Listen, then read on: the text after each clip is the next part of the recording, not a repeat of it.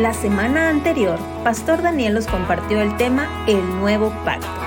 Esta semana iniciamos nueva serie, El Evangelio en los Evangelios, y Pastor Daniel nos comparte el tema Jesús como Rey. El versículo de la semana es, diciendo, ¿Dónde está el Rey de los judíos que ha nacido? Porque su estrella hemos visto en el oriente y venimos a adorarle.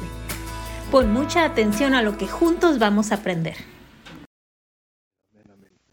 Pues hoy iniciamos el mes de marzo, iniciamos una nueva serie. En esta nueva serie estamos aprendiendo del Evangelio en los Evangelios. El mes pasado aprendimos acerca del Evangelio en el Antiguo Testamento. Estuvo padre, ¿verdad? Aprender del Evangelio en el Antiguo Testamento. Aprendimos de José, aprendimos de Abraham, aprendimos de la promesa de Jeremías, aprendimos de la primera mención en Génesis 3 y hoy vamos a cambiar al Nuevo Testamento y esta serie vamos a ver un evangelio cada semana. Hoy vamos a ver Mateo, la semana que entra vamos a ver Marcos, la siguiente Lucas y la siguiente Juan. En cada uno de los evangelios hay un enfoque diferente de quién es Jesús. Jesús, Mateo lo presenta como el rey, y no nada más el rey, sino el rey prometido. En Marcos vamos a aprender a ver a Jesús como siervo, ese rey que tomó forma de hombre, pero no nada más se conformó con tomar forma de hombre, sino tomó forma de siervo y dedicó su ministerio a servir y a dar su vida en rescate por muchos. En Lucas vamos a aprender a ver a Jesús como el hombre, no nada más como forma de hombre, sino qué significa todo eso. Y en Juan vamos a aprender a ver a Jesús como Dios.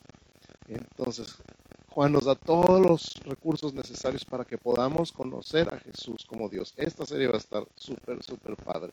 Entonces vamos enfocándonos hoy en Mateo sabiendo esto. Es el mismo Jesús visto desde diferentes puntos de vista. Por ejemplo, Mateo era judío y era un cobrador de impuestos para Roma. Y los judíos lo odiaban porque era un cobrador de impuestos para Roma. Era lo peor que podía ser, el peor traidor, cobrar impuestos para un gobierno extranjero. Pero Jesús le habla a los judíos como judío, por eso hace tanto énfasis en la ley, hace tanto énfasis en el sermón del monte, dedica tantos capítulos a, decir todas las veces que Jesús dijo, oísteis que fue dicho, pero yo digo, citando la ley, Mateo es el que más cita la ley, y también Mateo es el que dice tantas veces, once veces, para que se cumpliera lo dicho por el profeta, porque todos los judíos entendían ese lenguaje, el lenguaje de las profecías bíblicas y el lenguaje de la ley. Jesús queda demostrado, y vamos a ver el día de hoy, que es el rey, no nada más el rey porque nosotros decimos que es nuestro rey, sino tiene todo el derecho para ser nuestro rey. Entonces vamos empezando con el versículo de la semana, que es Mateo 2.2, que dice, diciendo, ¿dónde está el rey de los judíos que ha nacido? Porque su estrella hemos visto en el oriente y venimos a adorarle. ¿De quién son estas palabras? ¿Alguien sabe? De los reyes magos, que no eran reyes, nada más eran magos. de los magos de oriente. Los magos de oriente vieron la estrella en el oriente y dijeron, ya nació, porque ellos tenían una promesa de que había nacido, de que nacería un rey y que su nacimiento sería marcado con una estrella. Eso está profetizado en Génesis. Y cierto, en números, perdón. Y ellos sabían que el nacimiento de la estrella, entonces llevaban regalos para este rey tan especial que su nacimiento sería marcado con una gran estrella que alumbraría en el cielo en ese tiempo en particular.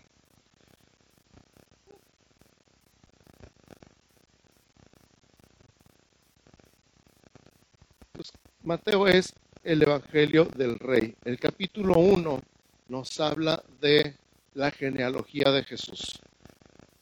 ¿Cuántos, sean sinceros, sean honestos, cuando llegan a las genealogías en el Antiguo Testamento se las brincan? La verdad, la verdad, la verdad.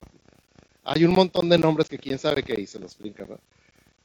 Y cuando ven Mateo 1 dicen, ay, otra vez, ya estábamos en el Evangelio, ya estábamos en el Nuevo Testamento. Que de repente, conforme vas madurando y vas aprendiendo a leer la palabra, encuentras cosas muy interesantes en las genealogías y dices, ay, este es el que dice allá en Reyes, ay, este es el que dice allá en Crónicas, ay, este es el que menciona Mateo, precisamente. Y es en las genealogías, y en medio de las genealogías hay frases muy interesantes que si nos brincamos las genealogías no las perdemos. Una de las cosas que están muy padres entre todos esos nombres escondidos tan difíciles de pronunciar es, por ejemplo, la oración de Javes. Si alguien ha escuchado o ha leído un libro que se llama La oración de Javes, nomás son tres versículos, creo, dos versículos que mencionan a Javes en medio de las genealogías, que dice que Javes fue más ilustre que sus hermanos porque hizo una oración que dijo, oh, si me bendijeras y ensancharas mi territorio y me guardaras del mal, y ya se me olvidó la otra. Y Dios le concedió lo que pidió. Entonces, sobre eso se escribió un libro completo. Pero está escrito en las genealogías. Si te brincan las genealogías, nunca has oído hablar de Javes. El punto en Mateo es este, es la genealogía de Jesucristo. Y la demostración de la genealogía de Jesucristo, junto con todos los reyes de la tierra, es precisamente comprobar legalmente que tiene derecho al trono de Israel. ¿Qué tenía que hacer para que tuviera derecho al trono de Israel? Bueno, Abraham tuvo dos hijos, Ismael y Isaac, tenía que ser hijo de Isaac. Isaac tuvo dos hijos, Jacob y Esaú, tenía que ser hijo de Jacob. Por cierto que el rey Herodes era hijo de Esaú. Eh, Jacob tuvo 12 hijos, gracias. Si están poniendo atención, eso. De los 12 hijos tenía que ser hijo de Judá. Y de la descendencia de Judá nos brincamos hasta Isaí, que tuvo ocho hijos, y de los ocho tenía que ser hijo de David. David tuvo un titipuchal de hijos, así muchísimos, un chorro, pero tenía que ser hijo de Salomón. Y así sucesivamente. Toda esa genealogía hasta la fecha, cuando alguien tiene que o va a heredar el trono o muere un rey, por ejemplo en Inglaterra, se revisa toda la genealogía otra vez para decir quién es el que sigue en el trono y ya lo tienen, obviamente lo tienen preparados de antemano, no dicen, chance, ya se murió el rey, ¿y ahora qué hacemos? Hay que ver la genealogía. No, no, no, ya está estudiado con mucho tiempo y ya dicen, el que sigue es el que sigue. En el caso del Nuevo Testamento, Mateo está escribiendo el Evangelio comenzando por la genealogía. Y comenzando por la genealogía demuestra legalmente que Jesús tiene derecho al trono de David por su ascendencia. ¿Estamos de acuerdo? Desde el capítulo 1 ya está diciendo el rey Jesús. En el capítulo 2 eh, llegan los magos de Oriente diciendo, ¿dónde está el rey de los judíos que ha nacido? Porque eso hemos visto allá en el Oriente y venimos a adorarle. Eso es capítulo 2. Y en el mismo capítulo 2 está diciendo que Herodes se turbó y con Herodes, junto con Herodes, toda la ciudad. Les acabo de decir que Herodes era hijo de Saúl, no de Jacob. Él no debería estar en el trono de los judíos. Él se puso en el trono de los judíos. De hecho, no se puso, lo pusieron. ¿Quién lo puso? El gobierno romano. Los romanos pusieron a Herodes en el trono, recién llegaron a Medio Oriente. Y Herodes era tan malo, tan malo, tan malo, tan celoso, tan celoso, tan celoso que cuando llegó al trono, lo primero que hizo fue matar a su esposa y a sus hijos, para que no hubiera descendencia al trono. Después tuvo más hijos, sus hijos gobernaron las diferentes provincias de Judea y etcétera. Pero ese Herodes, Herodes el Grande que se le conoce, fue el que se turbó cuando escuchó esta palabra de los, de los magos de Oriente. Y este Herodes fue el que cuando los magos de Oriente no regresaron para decirles si habían encontrado o no habían encontrado al rey de los judíos, mandó matar a todos los niños de dos años para abajo en Belén. Digo, ya había matado a sus hijos. Pero Dios le había avisado a José y se había llevado José a Jesús, a María y a Jesús a Egipto para que se cumpliera lo dicho por el profeta. Ahí empieza una de las once veces donde dice para que se cumpliera lo dicho por el profeta. Estaba profetizado que Jesús viviría en Egipto y que de Egipto regresaría a Israel. ¿Estamos de acuerdo? Sí, no, más o menos. Ok, súper. Es el Evangelio del Rey Juan el Bautista diciendo, arrepentidos porque el reino de los cielos se ha acercado. ¿Se acuerdan? Está hablando de un reino, no el reino de este mundo, no un reino del mundo nada más, no el reino de Jesús el hombre, sino el reino de un rey de los cielos. El evangelio del reino de los cielos. No es nada más un reino humano, no es. De hecho, Jesús dijo en Juan, vamos a ver después, mi reino no es de este mundo. Pero dijo, la predicación del Juan el Bautista era arrepentíos porque el reino de los cielos se ha acercado. El reino de los cielos es un lugar donde Dios es el rey. Y Jesús dijo exactamente lo mismo. Todas sus parábolas, si se acuerdan, y particularmente en Mateo diciendo, el reino de los cielos es semejante a. ¿De qué habló Jesús más que de cualquier otra cosa? Del reino de los cielos. ¿Sobre qué enseñaba Jesús en todas sus parábolas? Sobre el reino de los cielos. Su reino es el lugar donde Jesús es el rey. Así que Mateo es el evangelio del rey. Es el evangelio del reino. ¿Estamos bien? Super. Ese es nuestro punto número uno, es el Evangelio del Rey, Mateo. Número dos, Jesús no nada más es el Rey, sino es el Rey prometido. Ahorita que ya dije que once veces dice para que se, se cumpla lo dicho por el profeta. Escucha tres, tres ejemplos. Mateo 4, 12 al 14. Mateo 4, del 12 al 14 dice, cuando Jesús oyó que Juan estaba preso, volvió a Galilea y dejando Nazaret vino y habitó en Capernaum, ciudad marítima en la región de Zabulón y de Neftalí, para que se cumpliese lo dicho por el profeta Isaías. O sea, que iba a habitar en esa región. Esa es la profecía donde dice que el pueblo que habitaba en tinieblas vio gran luz. Es muy, muy interesante. La, la, región de Galilea es una región muy interesante porque había gente de todas partes del mundo traído por el gobierno para que se mezclaran con la sociedad y trajeran todos sus usos y costumbres a esa, a esa región. Así que había de todo. Había de todo. Imagínate una ciudad donde hubiera brujos y chamanes y mediums y hubiera hechicería y hubiera lectura de cartas y de tarot y de café. Algo así como Tijuana de repente. Había de todo. Y en ese lugar se plantó Jesús a vivir. Y se cumplió la profecía. El pueblo que habitaba en tinieblas vio gran luz. Los que habitaban en tierra de sombra de muerte, luz resplandeció sobre ellos. En Galilea Jesús empezó su ministerio. 2. Mateo 21, 4 y 5. Hablando de la entrada triunfal en Jerusalén. Todo esto aconteció para que se cumpliese lo dicho por el profeta cuando dijo, decida la hija de Sión, he aquí tu rey viene a ti, manso y sentado sobre una asna, sobre un pollino, hijo de animal de carga. Se decía que si un rey llegaba montado en un caballo blanco, llegaba en son de conquista. Si llegaba en un burro, llegaba en son de paz. Desde en qué venía montado se sabía si venía en guerra o venía en paz. Y Jesús llegó a Jerusalén en paz, como el rey de paz que es. Wow. Yo me imagino un Jesús, más bien no me imagino un Jesús que llega atropellando. ¿Tú te imaginas? ¿Cómo llegó a tu vida Jesús? ¿Llegó atropellando o llegó con su paz? Arrasando con su amor. Qué padre frase. Digo, a Pablo sí casi lo atropella. Pero Pablo era demasiado terco. Yo me imagino quién se hubiera acercado a predicarle a Pablo en ese momento. Nadie, ¿verdad? Que se acercara a predicarle al bote iba a dar. Por eso tuvo un encontronazo con Jesús. Pero Jesús es el rey de paz y cumplió la profecía llegando montado en un burrito, un pollino, hijo de animal de carne. 3. Mateo 8, 16 y 17. Mateo 8, 16 y 17 dice, cuando llegó la noche trajeron a él muchos endemoniados y con la palabra echó fuera a los demonios. Qué impresionante. No les puso las manos, no los amarró, no tuvieron que agarrarlo entre varios. Nomás dijo la palabra y salieron los demonios. Y sanó a todos los enfermos. Y conmigo, a todos los enfermos. Este es Jesús, este es el rey. A su palabra Él dice algo y se hace. Se hace porque se hace, porque Él es el rey.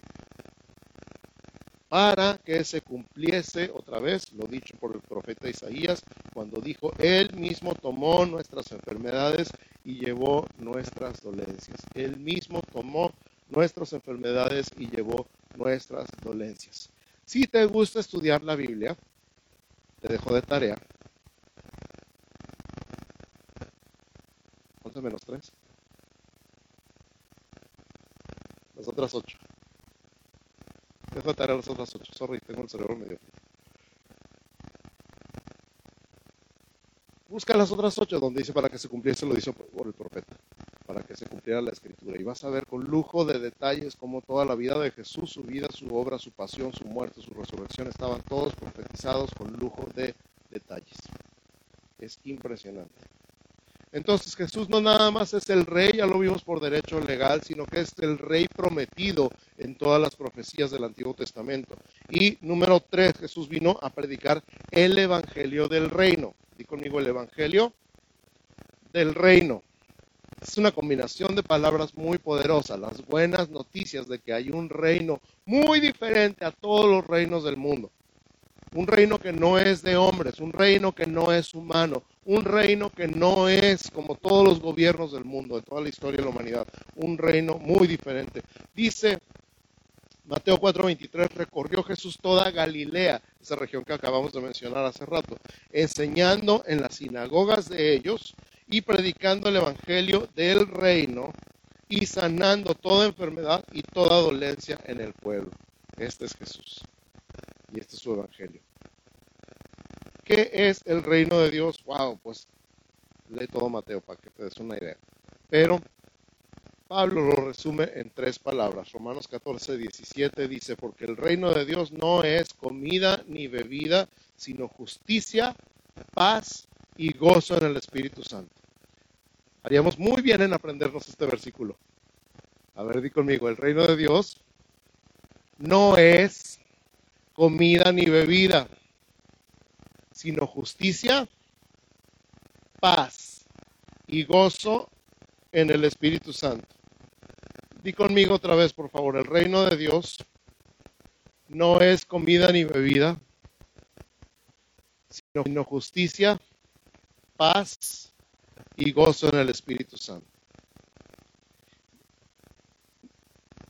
Se me llena la cabeza de ejemplos donde ha habido problemas en la iglesia por la comida o la bebida. Donde ha habido pleitos y celos y divisiones y, malas palabras y chismes y contiendas por cuestiones de comida o de bebida. Lo que puedes comer, lo que no puedes comer. Lo que puedes beber, lo que no puedes beber porque el, grupo de hogar estaba tan padre, todo el mundo traía su comida, pero de repente se empezaron a cansar y, ay, es que gastamos mucho en la comida, ay, es que siempre estamos cenando y ya subí de peso, no, ya no hay que traer, hay que traer puras cosas de dieta. Y alguien dice, no, ¿cómo cosas de dieta? Yo nunca estoy a dieta. Se empiezan a discutir, empiezan a pelear, empiezan, no, pero ¿qué vamos a traer? No, pero que sale muy caro, no, pero que mejor así. Uh, tengo de historias para aventar para arriba.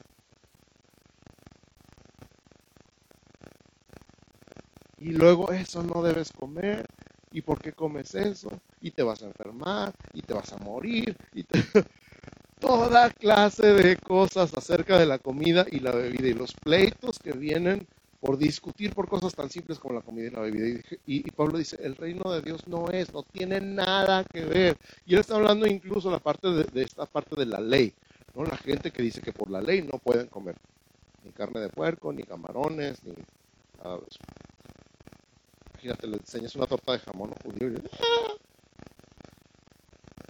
Pero, pero, pero, de Dios no es comida ni bebida. Es justicia, es paz y es gozo en el Espíritu Santo. Ahora yo te pregunto a ti, con estas tres claves, ¿tú podrías decir que el reino de Dios está en tu casa? sí, sí, qué padre. Si no, a lo mejor tienes que decir, ah, caray, entonces, ¿quién está gobernando en mi casa? A lo mejor soy yo. Y el resultado de que yo gobierno en mi casa es que no hay ni justicia, ni paz, ni gozo en el Espíritu Santo. A lo mejor Jesús no está siendo el rey de mi casa porque no veo estos elementos. Y esta es la pregunta, ¿será Jesús mi rey? ¿Cómo puedo saber si sí o si no? Fácil justicia, paz y gozo en el Espíritu Santo. Oh, pues, pastor, empezar con sus cosas.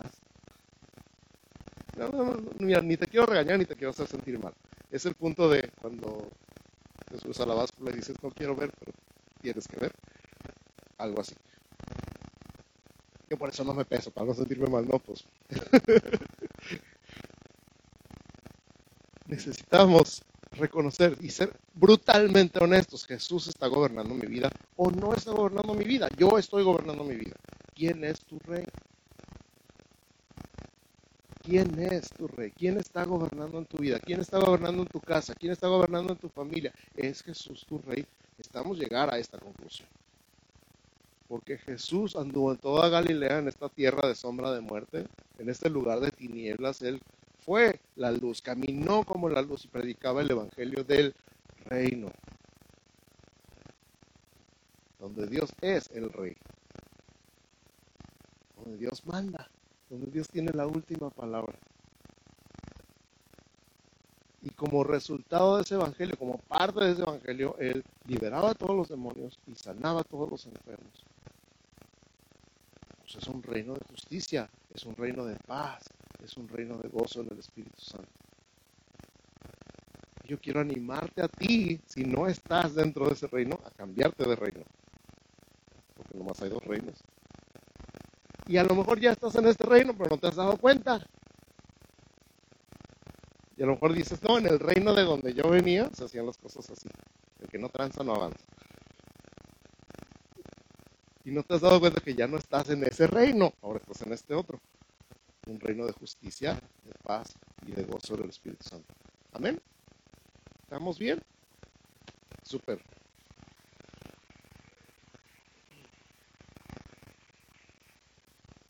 También Mateo es el Evangelio de la iglesia. La palabra iglesia o eclesia no está mencionada en todos los evangelios, curiosamente nada más está en el Evangelio de Mateo. Está relacionado. El Evangelio donde Jesús es el rey es el Evangelio donde Jesús promete edificar su iglesia. El Evangelio donde Jesús se presenta como el rey es el Evangelio donde Jesús dice, tú eres Pedro y sobre esta roca yo edificaré mi iglesia y las puertas del Hades no prevalecerán contra ella. ¿Dónde está eso? Mateo 16, 18. Estás tomando notas. Mateo 16, 18 es importante. Uy, hay tantas cosas ahí. Número uno, la declaración de que Jesús es el Cristo, el Hijo del Dios viviente, es el fundamento de la iglesia. La declaración de que Jesús es el Cristo, el Hijo del Dios viviente, es el fundamento de la iglesia. Número dos, Jesús es el que edifica la iglesia. A veces nosotros nos queremos tomar el, el, papel de edificadores de la iglesia y no somos más que colaboradores en el reino de Dios, pero no es nuestra responsabilidad edificar la iglesia. Y a nosotros particularmente como pastores y al liderazgo, de repente agarramos una carga que no nos corresponde. Y ustedes también de vez en cuando nos echan. Pues, Pastor, ¿por qué no crees en la iglesia? Pues yo que sí. Y lo digo en buena onda. O sea, hacemos lo que Dios nos dijo que hiciéramos y Él se encarga, pero Él es el que edifica la iglesia. Es más probable que le estemos estorbando a que dice el dicho, más ayuda que nuestro. Cuando nosotros nos queremos poner en el papel que le corresponde solamente a Jesús. Cuando nosotros decimos, a ver Jesús, tú espérate ahí, yo me encargo. Y dice, ah bueno, a ver. Órale. Pero él dice, yo voy a edificar mi iglesia. Y número tres es su iglesia, no la mía. La iglesia es de Jesús, que nunca, nunca, nunca, nunca, nunca se te olvide. Porque si llegamos a asumir que la iglesia es nuestra, con ello viene la mentalidad de que podemos hacer a la iglesia como nosotros queramos. Como es nuestra iglesia, pues hay que hacer esto y hay que hacer lo otro. Y porque no hacemos esto y porque no hacemos lo otro. Y deberíamos dejar de hacer esto y dejar de hacerlo. Pero si no es nuestra iglesia, más bien nosotros somos parte de la iglesia y la iglesia es de Cristo, entonces deberíamos con justa razón decir, Señor, ¿qué quieres hacer con tu iglesia en este día, en este mes, en este año? Es mucho más lógico y créeme, créeme, créeme, te lo digo por experiencia, es mucho más fácil. Señor, ¿qué plan tienes? ¿Qué quieres hacer con tu iglesia? Dinos qué quieres, nosotros te seguimos a ti. Ya, no vamos a pedir que tú nos sigas a nosotros. ya hablamos un poquito de esto en el Evangelio del Antiguo Testamento, ¿no? que se trata de seguir a Dios, no de que Dios te siga a ti. Se trata de preguntarle al Señor cuáles son sus planes, no de que el Señor bendiga tus planes. En todo esto, en toda esta mentalidad está el reino de Dios, donde de veras, de veras, de veras Dios es el rey. Señor, ¿qué quieres que haga? Pues Jesús dice, tú eres Pedro sobre esta roca, la confesión de que Jesús es el Cristo, el Hijo del Dios viviente, yo voy a edificar mi iglesia y las puertas del Hades no prevalecerán contra ella. Qué impresionante promesa. Yo antes pensaba que las puertas del Hades venían contra la iglesia y que no iban a prevalecer, pero las puertas no se mueven, ¿verdad? Las puertas se, se cierran, se atrincheran en una fortaleza y entonces llega un ejército y golpea las puertas con tal fuerza que las puertas no prevalecen. No es que el infierno venga contra la iglesia, es que la iglesia va contra las puertas del infierno. ¿Y a qué va? A rescatar las almas traerlas al reino de Dios. Porque finalmente de eso se trata. El reino de Dios, un lugar donde Jesús es el rey. Amén. Entonces, Mateo es también el evangelio de la iglesia.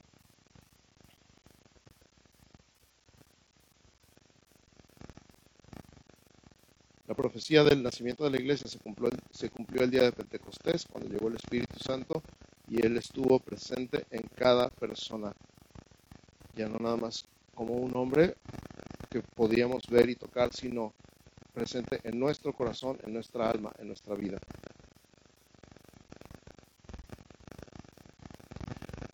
El Evangelio de Mateo es el Evangelio del Rey Mesiánico. Todo el libro gira en torno del reinado de Jesús el Mesías. 32 veces Mateo usa la frase el reino de los cielos. 32. El reino de los cielos está aquí y ahora. No es solo una esperanza, no es nada más una promesa, es una realidad actual. Estamos en el reino de los cielos, el reino de los cielos está aquí. Jesús es el rey. Voy a invitar al equipo de alabanza si me acompañan aquí arriba. Di conmigo, Jesús es el rey. Es más, di conmigo, Jesús es mi rey. Su reino es el reino de los cielos, el reino de Dios. Por su genealogía, tiene derecho al trono de David. Por todas las profecías cumplidas, demostró que es el rey de los cielos. Ok, ahora fíjate lo que dice Apocalipsis. Siempre me encanta irme al final de la historia. Soy fanático de irme al final de la historia. Apocalipsis 19, 16 habla de Jesús y dice así, y en su vestidura y en su muslo tiene escrito este nombre, Rey de Reyes y Señor de Señores. Cada vez que decimos que Jesús es el Rey, que Jesús es Rey de Reyes y Señor de Señores, estamos haciendo referencia a esta escritura que hacemos bien en recordar. Por eso el Evangelio del Reino es el Evangelio de buenas noticias, donde Jesús reina, porque donde Jesús reina hay justicia, donde Jesús reina hay paz. Donde Jesús reina hay gozo en el Espíritu Santo. La pregunta otra vez es, ¿reina Jesús en tu vida? Y vamos a tomar un momento para asentar estas palabras en nuestra mente y en nuestro corazón. Así que cierra tus ojos, por favor.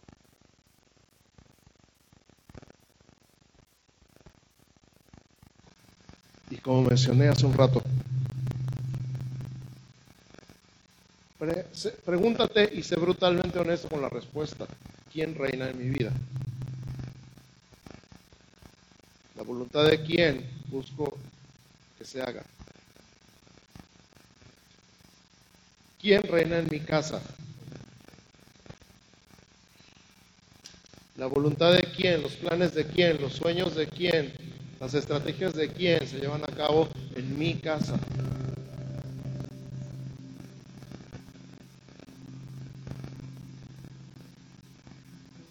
Tengo que ser brutalmente honesto con la respuesta. ¿Quién reina en esta iglesia? La voluntad de quién, los sueños de quién, los anhelos de quién, los planes de quién, las estrategias de quién se llevan a cabo en este lugar. con estas ovejas.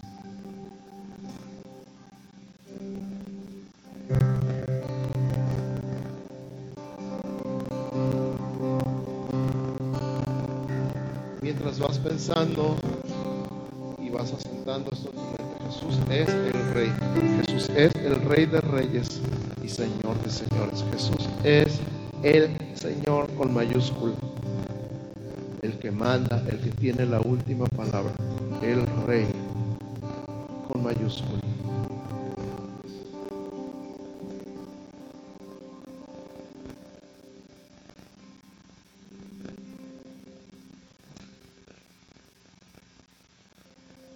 Te sugeriría aplicar al trono, quitarte del trono y decir, por favor Jesús, siéntate en el trono el trono de mi corazón. Tú podrías tener a Jesús en tu vida como invitado y tú estar en el trono. Ay, tengo a Jesús, qué padre, qué emoción, qué bonito. Usarlo como amuleto. Para que Él haga tu voluntad.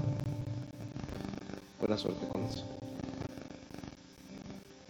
Pero si tú quieres decirle a Jesús, Jesús, yo me quito del trono de mi vida y te pido que te pongas en el trono, que gobiernes y que mandes y que tengas la última palabra, que sean tus planes, que sean tus sueños, que sean tus estrategias, se haga lo que tú dices aquí, porque yo sé, que sé, que sé, que cuando tú reinas en mi vida hay paz, hay justicia y hay gozo en el Espíritu Santo. Entonces, como tú quieras, como tú quieras, como tú quieras, ven enfrente, ponte de rodillas, ponte de pie, lo que tú quieras, como tú sientas, pero haz algo que demuestre esa decisión. Como tú quieras, ponte de pie, ponte de rodillas, pasa al frente, lo que tú quieras, pero de alguna manera sí, Señor, reina en mi vida. Ya no mis planes, ya no mis sueños, ya no mis metas, ya no mis anhelos, ya no mis estrategias renuncio a